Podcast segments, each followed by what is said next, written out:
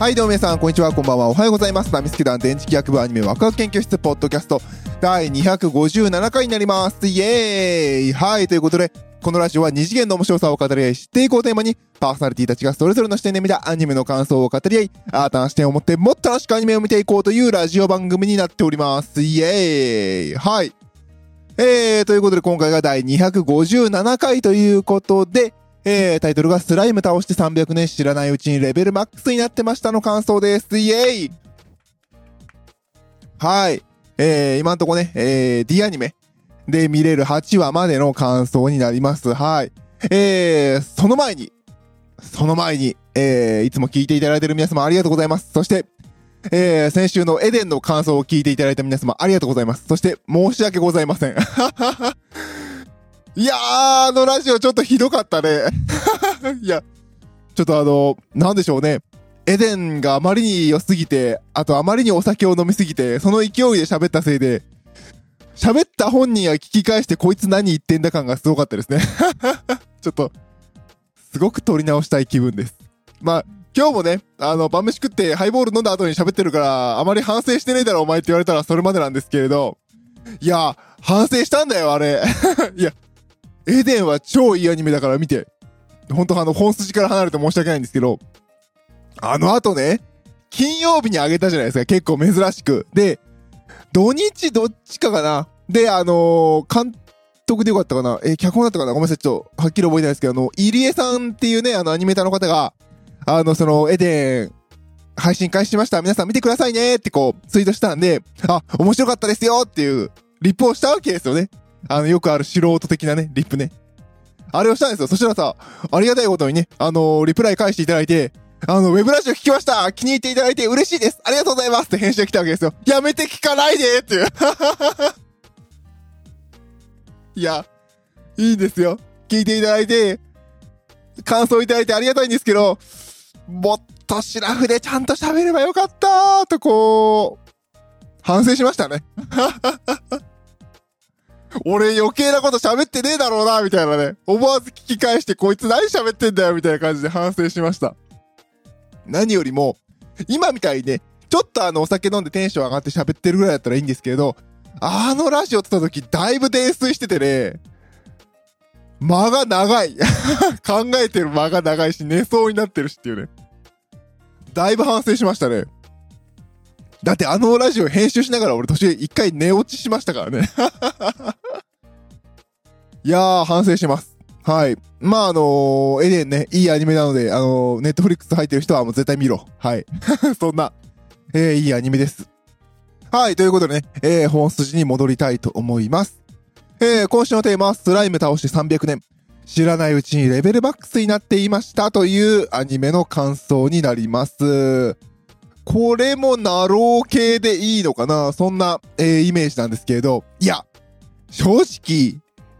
タイトルは知ってた。結構有名ですよね、これ。で、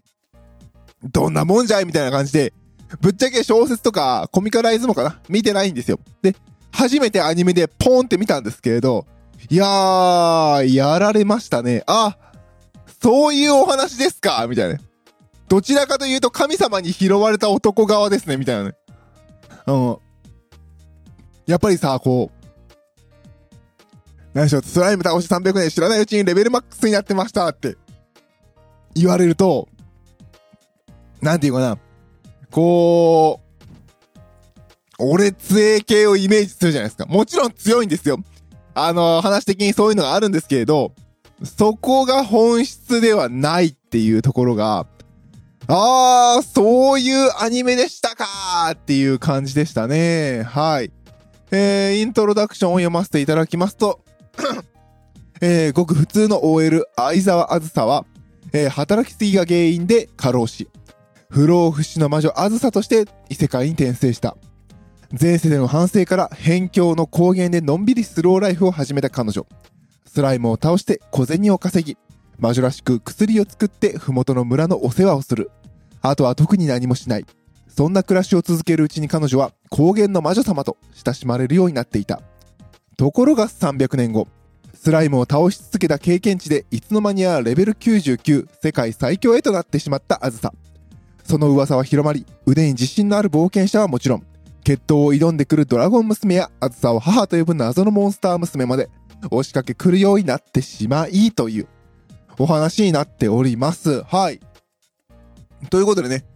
えー、あ、転生ものやったんや、みたいな。あまあ、あのー、タイトル的にはね、転生ものかどうかわかんなかったので、へーっていう感じだったんですけれど、そのスライム倒して300年がどういう意味合いだったのかっていうところに、一つ面白さがありましたね。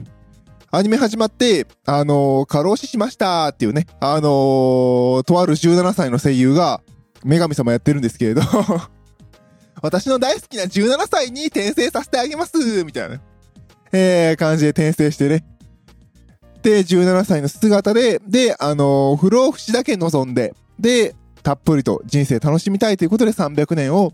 まあ、あの、あの、高原にある、えー、ボロ屋に住みながら、で、村に行く道中でスライムをポコポコ20匹だっけえー、倒して過ごしていくというスローライフ生活。まあ、あの、その日食べていくお金だけ稼げばいいっていう感じでね。で、えー、不老不死ということで300年経ってっていう形の、えー、お話ですね。で、その300年経ったことでさっき読みました通り、えー、レベルがマックスになり、それが人を呼んでっていう、あの、その主人公のあずさの、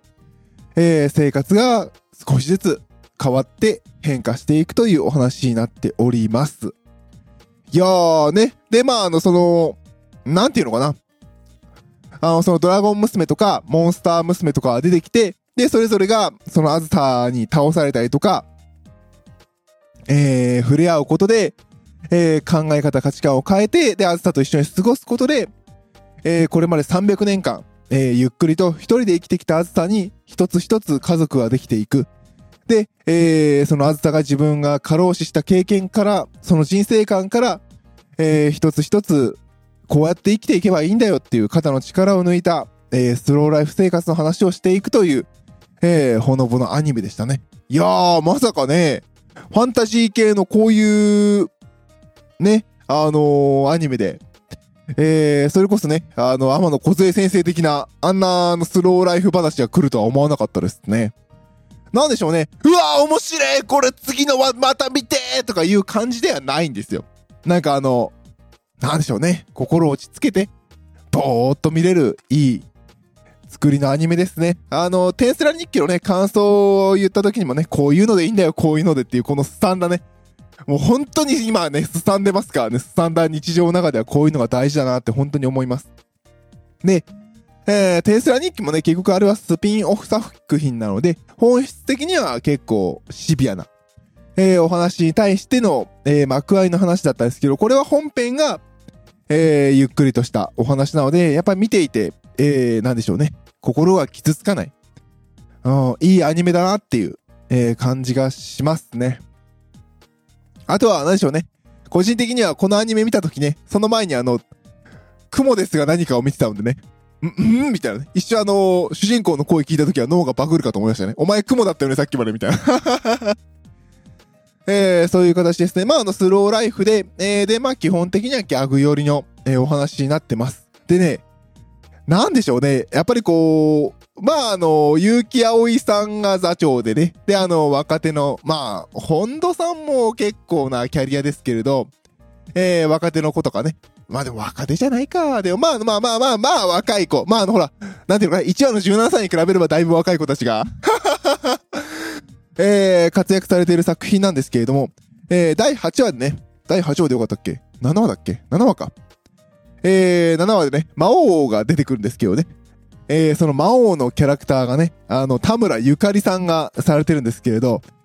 いやー、田村ゆかりさん出てきたら見事でしたね。